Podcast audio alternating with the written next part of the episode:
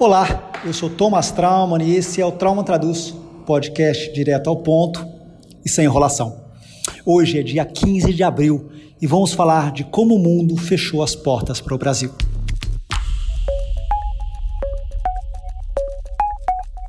Trauman Traduz. Quando o Bolsonaro foi eleito e começou a sua campanha para destruir a Amazônia, eu várias vezes aqui nesse podcast usei a palavra pária para definir o que a gente ia se tornar. Na tradição hinduísta, pária é aquele que não pertence a nenhuma das castas, ou seja, ele é considerado impuro, desprezível. Quando eh, a gente fala em relações internacionais do Estado pária, é aquele país cuja, que é reprovado pela comunidade internacional e é passível de sanções. É, foi assim com a África do Sul durante uh, os, os, últimos anos uh, do apartheid. Foi o Afeganistão quando, uh, os, quando o Talibã governou o país. E recentemente tentaram transformar tanto o Irã quanto a Coreia do Norte em estados párea em função dos seus programas nucleares. O Bolsonaro está conseguindo chegar lá por outros métodos.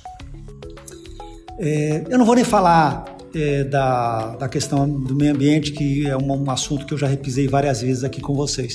É, o Brasil virou um vilão quando você fala em mudanças globais e no futuro da, é, no futuro da humanidade. É, o que hoje o governo Bolsonaro e, e o seu ministro Ricardo uh, Salles fazem com a Amazônia é a mesma coisa que um sequestrador que uh, ameaça matar um refém caso não receba um resgate. Esse é o tipo de, de negociação que hoje eles estão fazendo uh, com o resto do mundo. existe uma oferta na mesa feita pelo governo dos Estados Unidos, com apoio de outros governos, para que você faça um programa de longo prazo de preservação da Amazônia. E o governo brasileiro, é, literalmente, não está apresentando nenhum projeto, uh, nenhuma garantia de que vai fazer uma redução dentro desse governo. Uma, o projeto deles é uma redução em 10 anos, quer dizer, 10 anos, né? É, mas querem o dinheiro primeiro. Quer dizer, primeiro eles querem receber o dinheiro é, para depois iniciar algum tipo de programa. É, nenhuma, nenhum tipo de compromisso uh, com o meio ambiente, com sustentabilidade ou com algum projeto ambiental. É, é lixo, é lixo completamente dado. Mas isso aqui já está dado. Quer dizer, o Brasil é hoje é, um país uh, que, uh, que joga pela, pelo pior nas mudanças climáticas. Mas isso já está dado, não vou discutir isso agora. Eu estou falando da pandemia, lógico.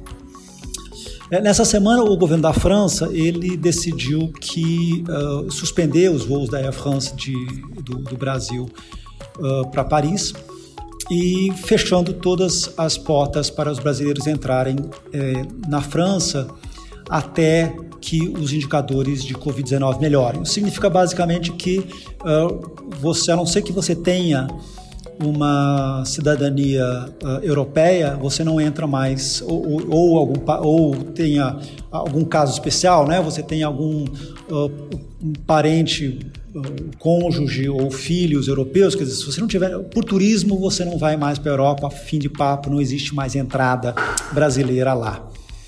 É, isso já tava, tinha acontecido antes, com, antes uh, Portugal já tinha feito essa, essa, restrição, outros países já tinham feito outras restrições. Uh, os Estados Unidos uh, fizeram essa restrição ainda no governo Trump. É, e a pergunta é: Quantos países, você imagina quantos países hoje um brasileiro pode entrar apenas tendo feito aquele teste de Covid é, e dado negativo? Sabe quantos?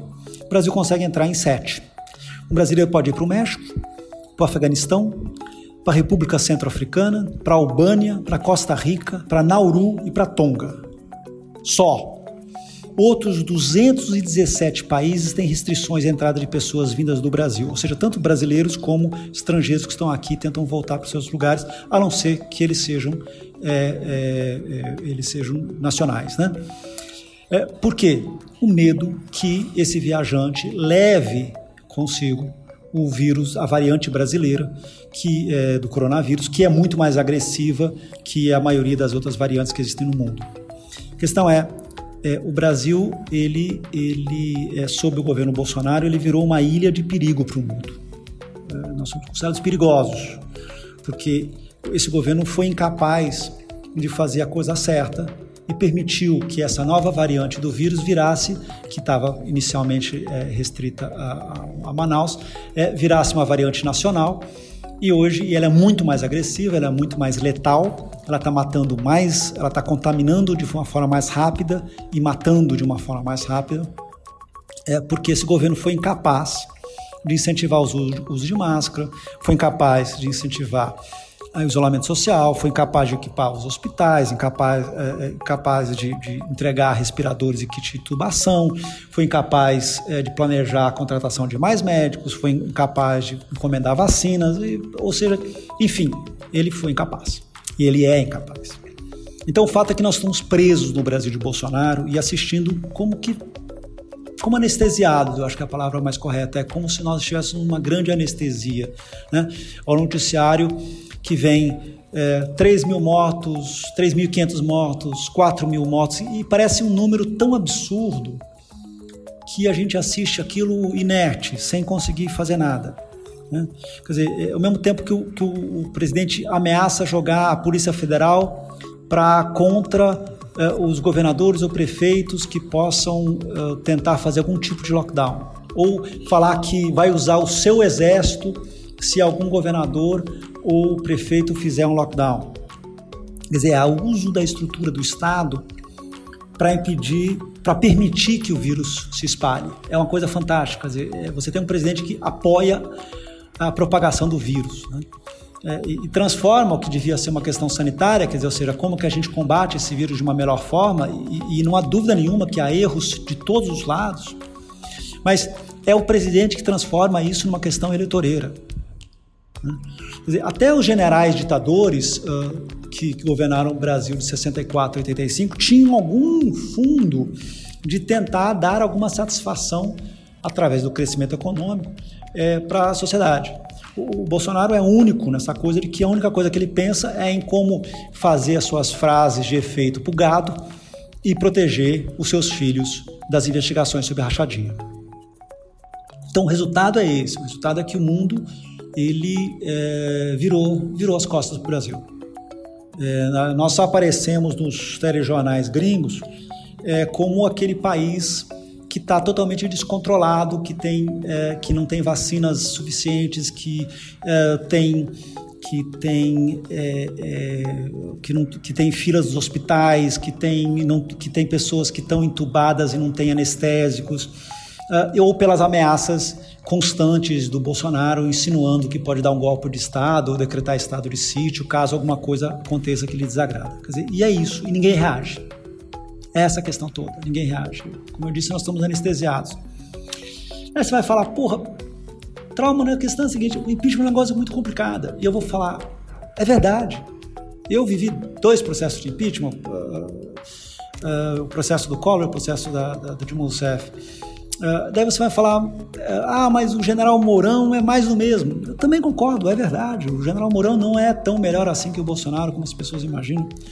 E você fala, mas não tem povo na rua para protestar. E eu falo, concordo com você, não tem povo na rua para protestar, até porque as pessoas estão com medo de sair nas ruas. Mas mesmo assim, o que, a gente vai fazer? Vai esperar? Nos últimos 30 dias, nós tivemos 100 mil mortos por Covid. A gente vai esperar o quê? Que vai chegue a 150 mil? A gente vai esperar. Sim, nós já tivemos. Nós hoje estamos com 361 mil brasileiros mortos por Covid nos últimos 12 meses uh, sob o governo Bolsonaro. Nesse ritmo, a gente vai chegar a 500 mil até o, julho. Vamos chegar ao quê? Vamos esperar chegar a um milhão no final do ano? É isso? Quer dizer, a questão toda é afastar o Bolsonaro não é uma questão política mais, é uma questão de responsabilização. Quer dizer, você tem um governo joga a favor do vírus é, é, é, importante que as pessoas tenham deem um basta, um basta, um ato que você prove que até mesmo um sujeito que foi eleito com 58 milhões de votos há dois anos atrás pode muito, mas não pode tudo. Ele não pode simplesmente é, não governar com algum tipo de senso de bem comum.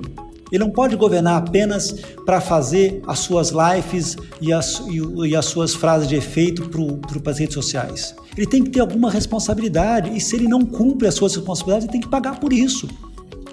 E olha só, o Mourão não é uma grande coisa? Não, não é uma grande coisa. Mas pelo menos fica claro que um presidente que faz uma grande coisa, uma coisa tão errada quanto o Bolsonaro está fazendo, precisa ser punido. Porque senão nós vamos continuar sendo páreas no mundo durante muito, muito tempo. Eu sou Thomas Trauman, esse foi o Trauma Traduz de hoje e eu volto na semana que vem, eu espero com um pouco mais ânimo.